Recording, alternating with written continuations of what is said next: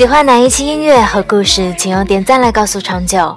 提醒还没订阅的朋友们，订阅节目可以最快获得节目更新提醒。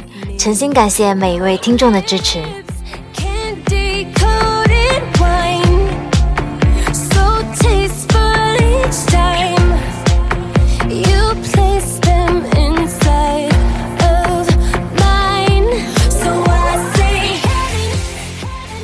这个世界上的寂寞单身男女大多分为两种，一种是自己长得丑还嫌别人长得丑，一种是众里寻他千百度，那人必须得跟你标准相符。总之，爱情这大浪淘沙，让该恋爱的都爱上了，爱不上的呢就越来越作。这里是 FM 六三六七八，我是长久。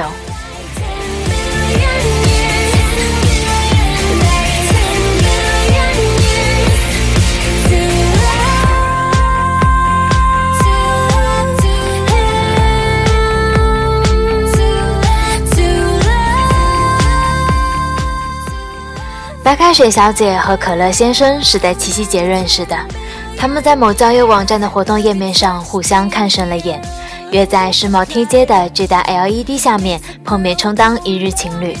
这两个黄金单身汉都是奇葩。白开水小姐是个老清新，二十六岁高龄，还喜欢文青的那一套，穿的衣服是淘宝几十块一件的素色森女款，爱看封面华丽鼓上书名十几个字以上的爱情小说。微博的关注列表都是那些二十岁出头、长刘海、脸蛋比女孩还要俊俏的花美男。可乐先生是一个装 X 大户，发微博朋友圈的照片必须带上奢侈品包包的边边角角，而那些包要么是朋友的，要么是淘宝买来的 A 货。逢人必说自己人际网有多么庞大，某某明星是他的哥们儿，吹嘘的感觉腰缠万贯，实则都比脸还要干净。跟女人吃饭都要对方买单。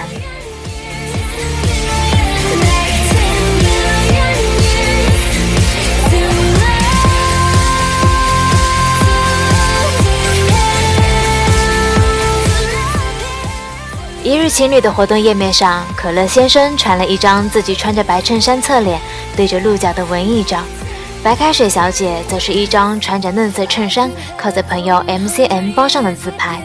于是碰巧正中双方下怀，但一见面立刻见光死。白开水小姐无法想象照片里那个清新少年，如今会穿着一身豹纹，外加一双捆着巨大泰迪熊脑袋的鞋。当然，可乐先生也无法忍受对面这个满身碎花的素颜路人。两人别扭地互看对方一分钟，彼此都在琢磨如何开口说再见，好走不送。等到第十七对情侣从他们身边经过后，可乐先生突然开口了。他说：“来都来了，别输给他们。”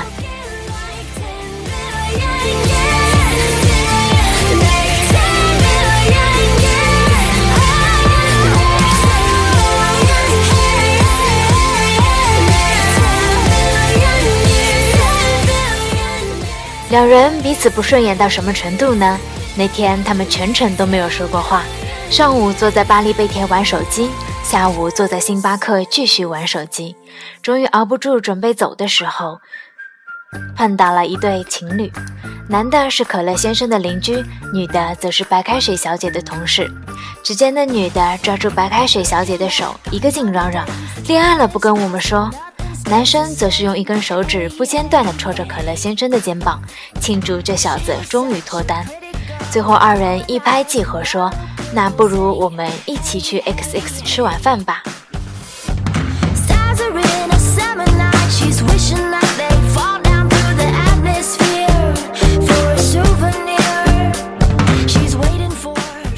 于是，他们被情侣二人带到了建国门外的一家日料店。白开水小姐看到菜单就吓得想回家了，被可乐先生一把摁住。瞥了一眼旁边的情侣，然后故作绅士地说道：“想吃什么点就是了。”等到结账时，服务员说二人消费一千八，他们就傻了，眼睁睁看看着旁边情侣那桌，男方大方地刷卡付了钱，可乐先生埋头低声说道：“钱你付了，咱们好聚好散。”白开水小姐疯了，神经病啊！我哪有那么多钱？可乐先生压低声说道。你有多少？咱们 A。白开水小姐拍了拍自己的小挎包，说道：“两百，而且没带卡。”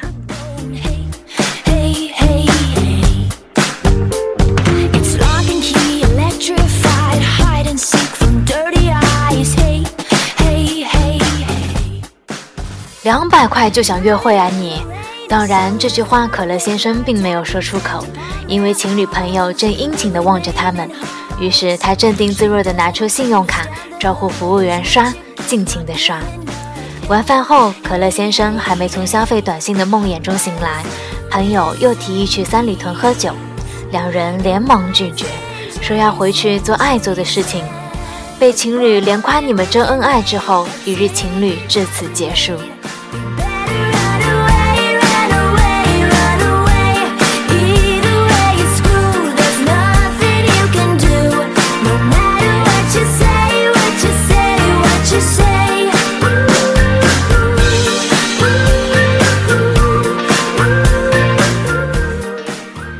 王家卫的电影里说：“其实爱情是有时间性的，认识的太早或太晚都是不行的。如果我在另一个时间或空间认识他，这个结局也许就会不一样。”白开水小姐在大四的时候谈过一场无疾而终的网恋，对方说是飞行员，爱写博客，笔名就叫做空中列车司机，文笔酸到不行。背景音乐就一直在《雷光下》陈绮贞等人的歌里轮环换。白开水小姐很爱他，可最后人家飞一飞的就失踪了，至今都了无音讯。可乐先生的爱情史可谓是超级刺激。他是个典型的吃软饭主义者，在北京的土豪都看不上他，于是靠自己的少年外表专攻土豪胚子，要么是女博士，要么是女农民，三年谈了十几个妹子。他就像是间客栈，专门收留进京赶考的书生，和每一个人都私定终身。心想这么多，总有一个会高中状元。可时间不等人，至今对爱情都没有半点收获。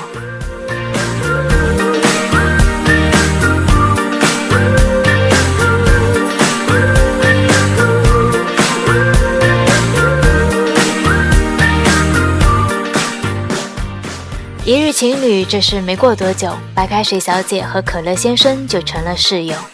事情是这样的：七夕那天之后的每天，白开水小姐在上班路上突然被围攻了。地铁站几个年轻人追着喊着“碎花姑娘求合影”，到了公司也纷纷惹来了侧目。等到他打开微博之后，彻底惊呆了。一夜之间，自己竟然涨了几万粉丝，艾特和评论全都是五位数。他看见转发大多都加了“最萌情侣走红”的话题标签，于是随手点开，然后就受到了惊吓。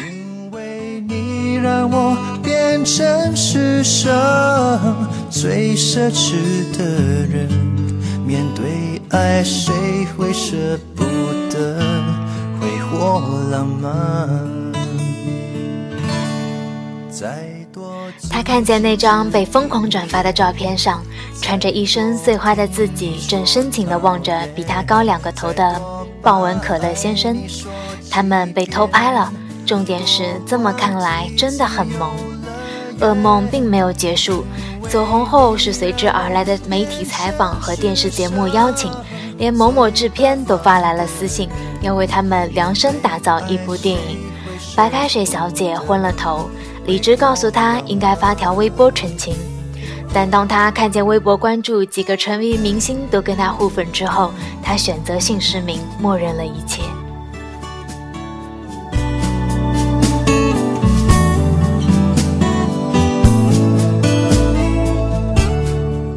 随之而来的是，所有人都在看他的可乐先生什么时候出现。下班后，白开水小姐就成了箭靶，被无数目光扫射。最后被逼退到面包店里，看见了共患难的可乐先生。可乐先生房子到期，交不出房租，于是白开水小姐硬着头皮定下协议，以打折价让他搬到自己的家来。一来互相利用，二来互相利用。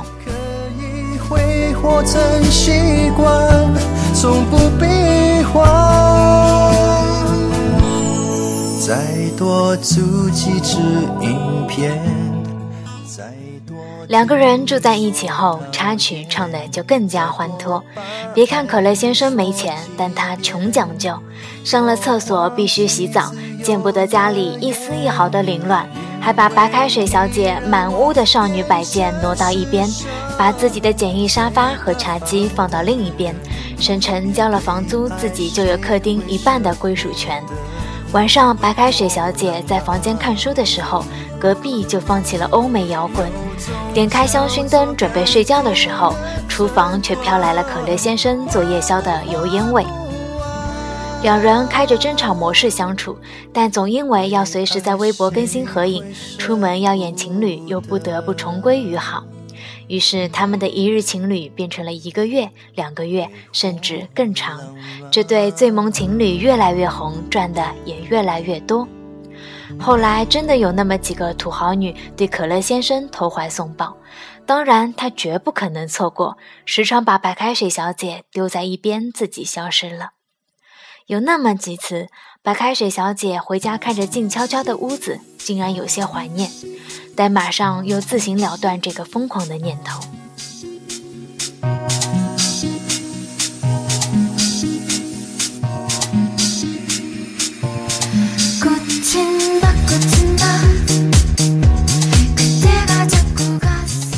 有一次，可乐先生喝醉了，给白开水小姐打电话去接他。他第一次挤在三里屯最热闹的酒吧里，被光线刺疼眼睛，尽管忍受不了空气的。烟熏味，但还是把瘫倒的可乐先生从一个大胸美女身边拽了出来。周六的街道挤满了出租，却没有一辆能载载他们回去。白开水小姐就这么吃力地扛着他。可乐先生满嘴胡话，他说：“刚刚打你电话，一个女人接的，他连说了好几声你打错了。那个时候我突然害怕，你有一天也会这么跟我说，打错了，再见。我知道你一定会出现。”带我回家的是吧？是的。于是，在这晚之后，就像很多故事的结局一样，他们好上了。没有电光火石，没有山高水长，只是自然而然的发生了。就像每个人停在自动贩卖机前，按下一瓶可乐和矿泉水，咕噜噜的喝下它们，最后甜分和白水总归于处。